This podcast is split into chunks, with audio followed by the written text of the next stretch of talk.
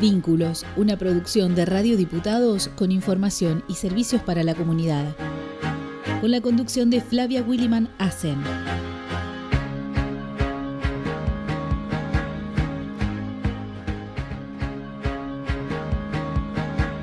Bueno, buen mediodía, bienvenidos a Vínculos. Jorge Luna que tiene la amabilidad de acompañarnos, ya que mi compañero de tareas se encuentra cursando un resfrío. En la asistencia técnica nos asiste Franco Bravo y el responsable de postproducción es Matías Cerriquio. Quien les habla, Flavia Willy Manace. Como dijimos en el primer capítulo, es un ciclo de entrevistas. Siguiendo ese ciclo, vamos a continuar con, con los temas previstos y en el día de hoy vamos a hablar de salud. Para ello, entrevistaremos al doctor Martín Gariboglio, quien es cardiólogo. Bueno, hola Martín, Jorge Luna y Flavia Willy Manacen, te saludamos. Hola, buen día Jorge, buen día Flavia. Buenos días Martín, es un gusto. Un gusto, un gusto el mío. Bueno, ante todo te queremos agradecer por haber accedido a esta entrevista. Sabemos que estás muy este, atareado y que en breve tenés consultorio, así que vamos a tratar de ser este, breves nosotros también. Bueno, bueno, muchas gracias a ustedes. Bueno, Martín Gariboglio es cardiólogo de aquí de Paraná. Y bueno, la primera pregunta, Martín, em, que quisiera que nos contés cómo hacemos para cuidar nuestro corazón. Bueno, eh, generalmente eh, lo que uno apunta siempre es a trabajar inicialmente, siempre desde el cuidado y la prevención, la promoción de la salud, la promoción en general de la salud, eh, que eso justamente es lo que nos va a llevar a un, buen cuidado de, nuestra salud cardiovascular también, partiendo desde elementos como una buena alimentación saludable, libre de, libre de sal, libre de alimentos que, que sean que sean conservados, que, contengan mucha sal de por sí, y por supuesto el no agregado de sal a, los alimentos cocidos, lo cual lo cual es muy sano para, para nuestro riñón también, para el buen funcionamiento. Claro. Y bueno, una buena hidratación, teniendo en cuenta, digamos, las necesidades habituales diarias para cada persona y particularmente eh, teniendo en cuenta que, que deberíamos tomar aproximadamente 35 a 40 mililitros por kilo por día de agua de agua pura. Cuando hablo de agua, hablo de agua pura y no de líquido.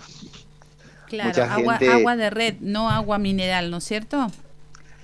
En, en realidad, el, el, cuando hablamos de agua, nos referimos más bien, cuando digo, aclaramos por el tema de que eh, muchas veces el paciente dice, no, sí, pero yo tomo dos termos de mate. Claro.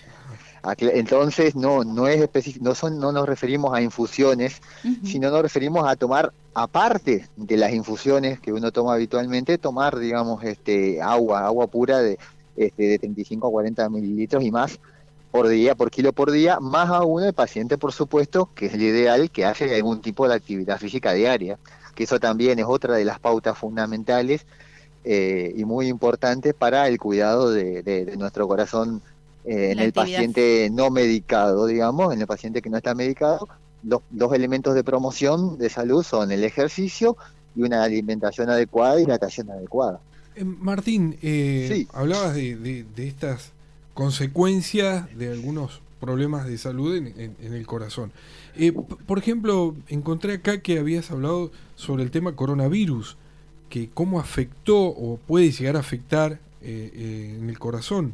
El coronavirus y otros, también otros virus respiratorios, pueden generar eh, un, cuadro de lo que se llama miocarditis, que, es un cuadro de eh, inflamatorio justamente, un cuadro inflamatorio que afecta entre, entre, otros, entre otros órganos al, al corazón y eso deteriora su funcionamiento, deteriora su funcionamiento dependiendo del grado de deterioro de, ese corazón, es que se verá afectado clínicamente o no el paciente con mayor o menor gravedad, lo cual también, por supuesto, depende del estado previo del paciente, por eso también se, se hacía tanto hincapié en la época, en la época dura de la pandemia, en el hecho de, de los pacientes con algún tipo de riesgo, el paciente que ya tenía un corazón que no estaba en buen estado, de hecho, dicho, por ejemplo, el paciente con secuelas de, de, infarto, pacientes con insuficiencia cardíaca, gente que pacientes que ya tenían algún daño y de órgano blanco y bueno, justamente si ese órgano dañado se daña aún más,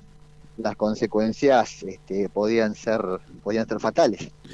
Doctor, y, mm, aquellas personas que saludablemente estaban bien, aparentemente, eh, ¿qué efectos o cuál, qué es lo que sentiría en caso de haber eh, contraído coronavirus y después, bueno, anda bien y sale a correr, sale a caminar o comienza la, actividad física normal?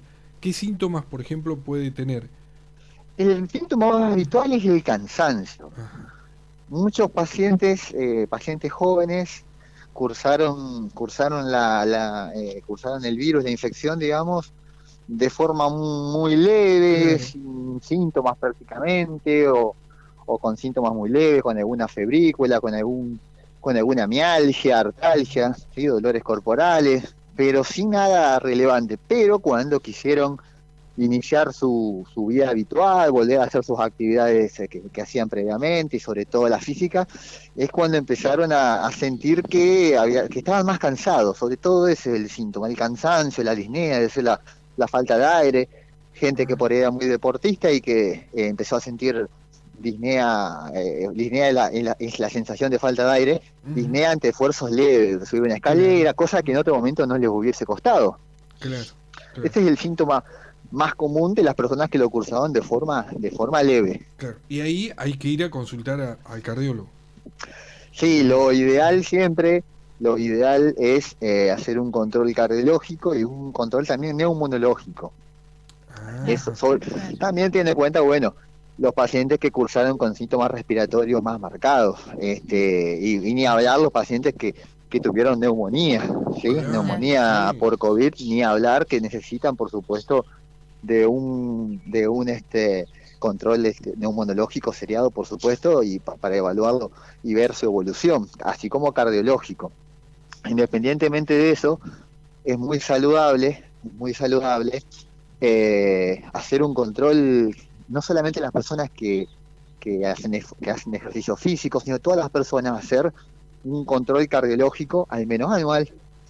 Para de, es, lo más elemental, digamos, así como hacemos justamente que es indicado un laboratorio bien completo, sí hacer o la mujer el control ginecológico, por supuesto, también hacer un control cardiológico para eh, evitar siempre sorpresas, tratar de evitar las sorpresas. Accidentes pueden ocurrir siempre, esa es la realidad.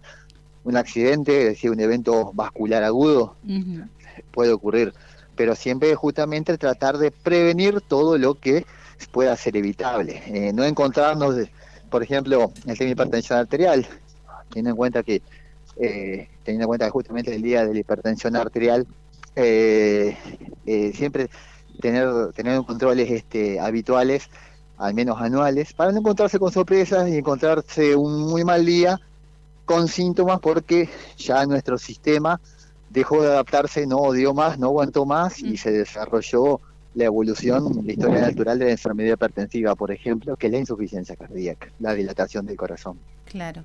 Y eso, por ejemplo, eh, ya pasado los 40, por ahí se requiere, porque nosotros creo que, generalmente eh, no somos muy de la medicina preventiva, los seres humanos, ¿no? Y por ahí eh, a, lo que yo me refiero es por ahí eh, transcurrido, qué sé yo, entre el segmento entre los 40 y los 50, por ahí eh, tal vez, digo, no sé, puede ser que sean más frecuentes las consultas, ¿no? Son más frecuentes. Son más frecuentes, pero porque la, gente en general empieza a decir, bueno, ya a esta edad llegan los achaques, dicho vulgarmente, digamos, sí, lo dice así, que en realidad eh, lo ideal sería que, independientemente de la del paso del tiempo, de los síntomas, del cansancio, que hagamos ese chequeo habitual, ese control habitual. No está de más para nada, como decías vos, del tema de la medicina preventiva. Exacto.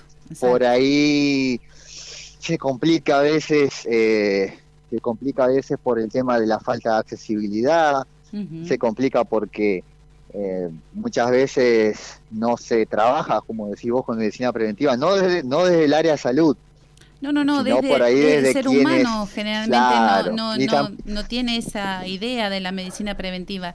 Ya va cuando tiene ya una, un, síntoma. Claro, ante el síntoma, ante el síntoma. Claro, consultan ante el síntoma y no, digamos, porque se hacen el, el control.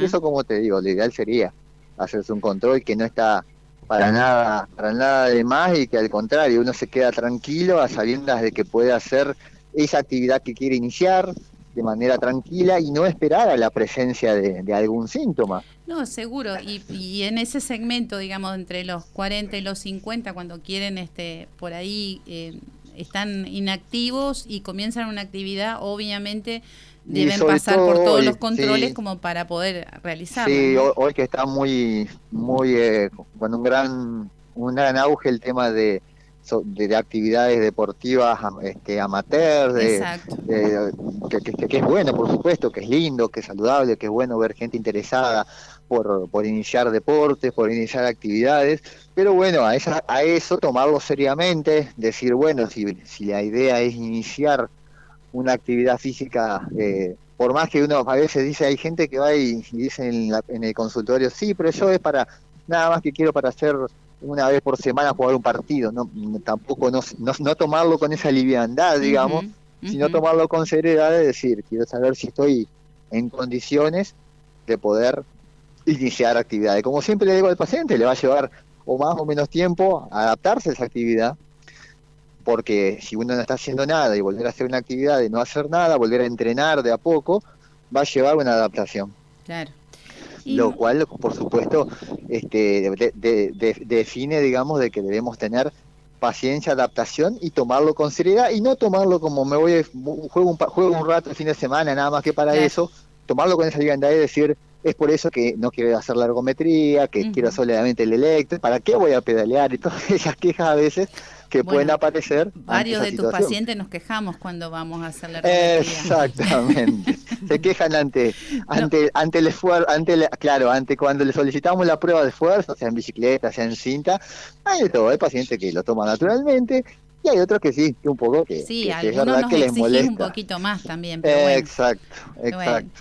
Martín, eh, lo que te quería consultar más que nada para la audiencia, ¿qué es un infarto y cuáles son los síntomas de alerta, digamos? Un infarto es un, es un cuadro coronario agudo, es la obstrucción, digamos, de, una arteria coronaria de forma aguda, en digamos, en una, un accidente de placa, que se le llama, es la ruptura de una, una placa teromatosa eh, que es frágil, una placa teromatosa que, digamos, ulcerada, frágil, que genera que se forme un, tapón, un, trombo en la arteria y que, bueno, por supuesto deje de haber flujos. Dicho vulgarmente, como que se, se tapara un caño y deja de haber eh, llegada de, agua hacia una zona determinada del césped, para, para ejemplificarlo. Entonces esa zona se va a quedar sin riego. Si esa zona se queda sin riego, el pasto se seca. Seguro.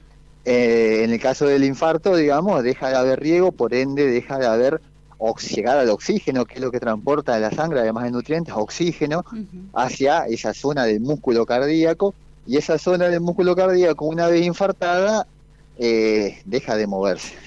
Si esa zona deja de moverse, deja de contraerse, el corazón va a tener un funcionamiento deficiente disminuyendo, disminuyendo su función y obviamente eh, dependiendo de a qué nivel de esa arteria se haya producido la obstrucción, riesgo de, complicaciones mecánicas, complicaciones eléctricas y, muerte. Seguro. Y muerte. los síntomas, digamos, el síntoma más frecuente es el dolor en el pecho precordial, opresivo, irradiado hacia, hacia, el, hacia el brazo izquierdo, hacia la mandíbula, hacia el dorso, ¿sí? hacia la espalda. ¿sí? Puede presentar algún síntoma alguna algún complejo eh, neurovegetativo con, palidez, con sudoración, ¿sí? con sudoración profusa. Además, además del, eso es lo más frecuente, digamos, lo más clásico, es lo más clásico en cuanto a la presentación clínica. Ese dolor es un dolor que no cambia con los movimientos, por ahí siempre está el paciente que dice, me duele a veces cuando me como una puntada y cuando pero me acuesto de costado y se me pasa. Bueno, eso por ejemplo no es un afortunadamente un dolor precordial, porque el dolor precordial no va a cambiar si uno se cambia de posición, si uno se pone boca abajo, se pone para el costado, cambia de costado en la, en la postura de, de cuando está acostado, cambia el decúbito, ¿sí? Eso eso digamos define las diferencias entre un dolor precordial y un dolor este que no tiene relación, afortunadamente, un dolor de tipo más bien torácico. Claro, torácico, exactamente, ya sea osteocondral o muscular. Bueno, no, nada, de mi parte, porque estamos casi cerrando y, no este, ocupar más tiempo, doctor, de que porque está trabajando a full y cuidando el corazón de la gente. Así que, bueno, agradecerle y que, bueno, que seguramente por último las emociones también tienen que ver. Sí sentimientos, por ahí. Toda, toda situación, toda situación estresante, toda situación estresante eh, puede generar, digamos, un, un desbalance entre la necesidad y la oferta de oxígeno al corazón. ¿A qué voy con esto? Siempre eh, el estrés es, es eh, una respuesta que, que la, es la famosa respuesta de lucha o huida que tenemos en la cual eh, ante diversas situaciones, ya sea por emociones, como dice usted, por preocupaciones, por problemas. Por exceso de trabajo también, ¿no? Exacto, exacto. Todas situaciones que actúan como una respuesta de defensa inicialmente, pero que si se perpetúan en el tiempo pasan a ser, más que de defensa, son contraproducentes y patológicas.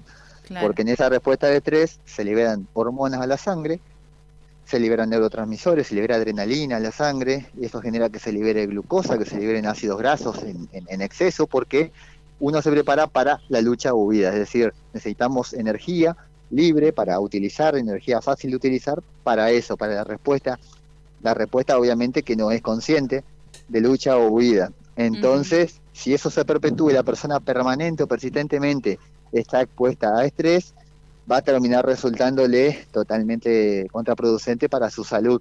Para su salud, en general, su salud, porque eh, ya sea eh, todas esas sustancias que se liberan si persisten mucho tiempo son, son nocivas para el, el, endotelio. El endotelio es la es, la, es la, la, capa interna de una arteria, digamos, las arterias en general, y es la que se va lesionando y va favoreciendo que se formen las plaquitas de ateroma, se van adhiriéndose sustancias grasas y otro tipo de sustancias también inflamatorias que favorecen la predisposición al accidente, ¿sí? a, esa, a ese cuadro vascular agudo, ya sea cardio, cardiovascular, cerebrovascular, que son los más frecuentes.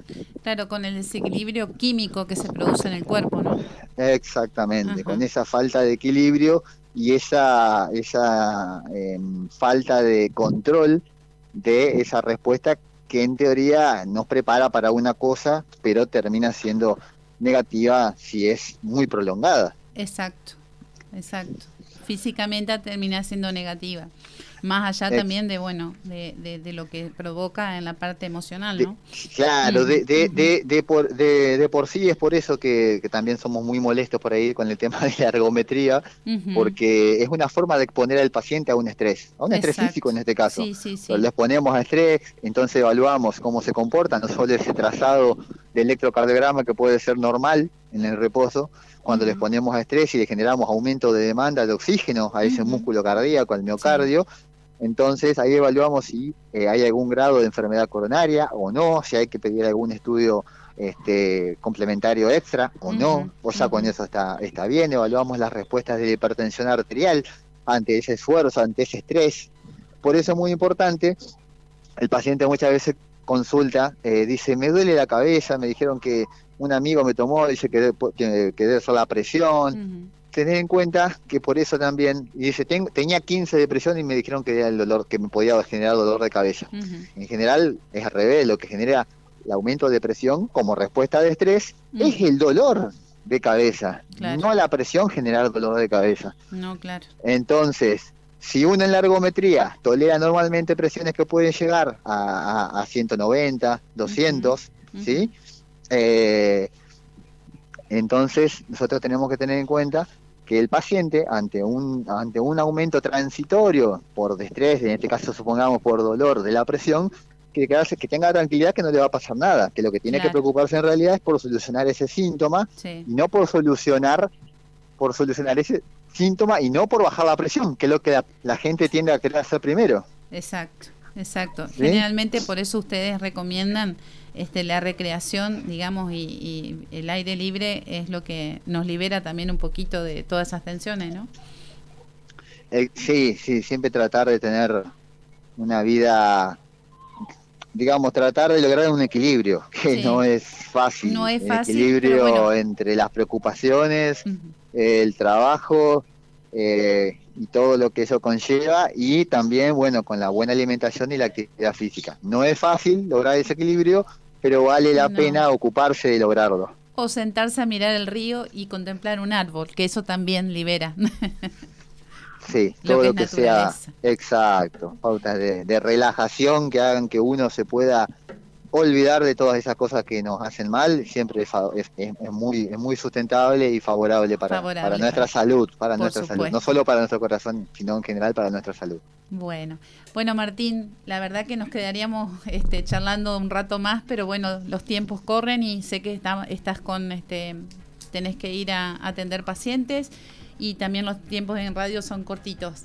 Así que bueno, te, te agradecemos, todo nos has este, eh, bueno, la audiencia eh, se ha nutrido de todo lo que nos has comentado y por ahí también estas charlas sirven de prevención, ¿no? Sí, sí, por supuesto, por supuesto, es muy importante, es muy importante que la gente no solo lo escuche, sino que también ponga, ponga este, manos, manos sobre la situación para, para tratar de mejorar lo que uno está haciendo actualmente. Es muy importante. Exacto. Bueno, Martín, muchísimas, gracias, a ustedes dos. muchísimas gracias, Jorge. Muchísimas gracias, Flavia. Gracias, Martín. Gracias, gracias.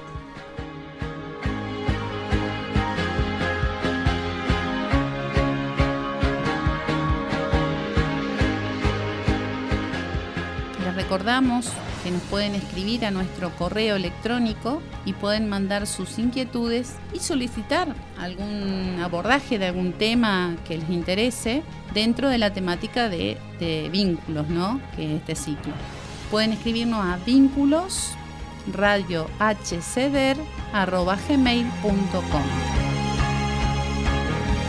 Bueno, ha llegado el tiempo de despedirnos, porque bueno, los tiempos en radio son muy escasos. Así es, Flavia. Bueno, eh, también sirven porque todo el tiempo no podemos estar hablando de lo mismo. no, por supuesto. Pero la verdad que muy jugosa la entrevista que tuvimos con, el doctor Gariboglio. Sí, la verdad que sí, porque bueno, uno no sabe a veces los síntomas que puede llegar a tener cuando tiene un, problema, cardíaco, ¿no? Así que bueno, eh, la verdad que estuvo muy jugosa y bueno, tendremos otra oportunidad seguramente para profundizar sobre esto o otros temas que, hagan a la, salud cardiológica, ¿no? Perfecto. Bueno, este, les comentamos a nuestra audiencia que hasta en los miércoles eh, estamos a las 11.30 y en esta ocasión se va a dar el jueves a las 12 porque el miércoles es feriado y se van a retransmitir el lunes a las 12 horas también. Y si no, nos pueden buscar por Spotify.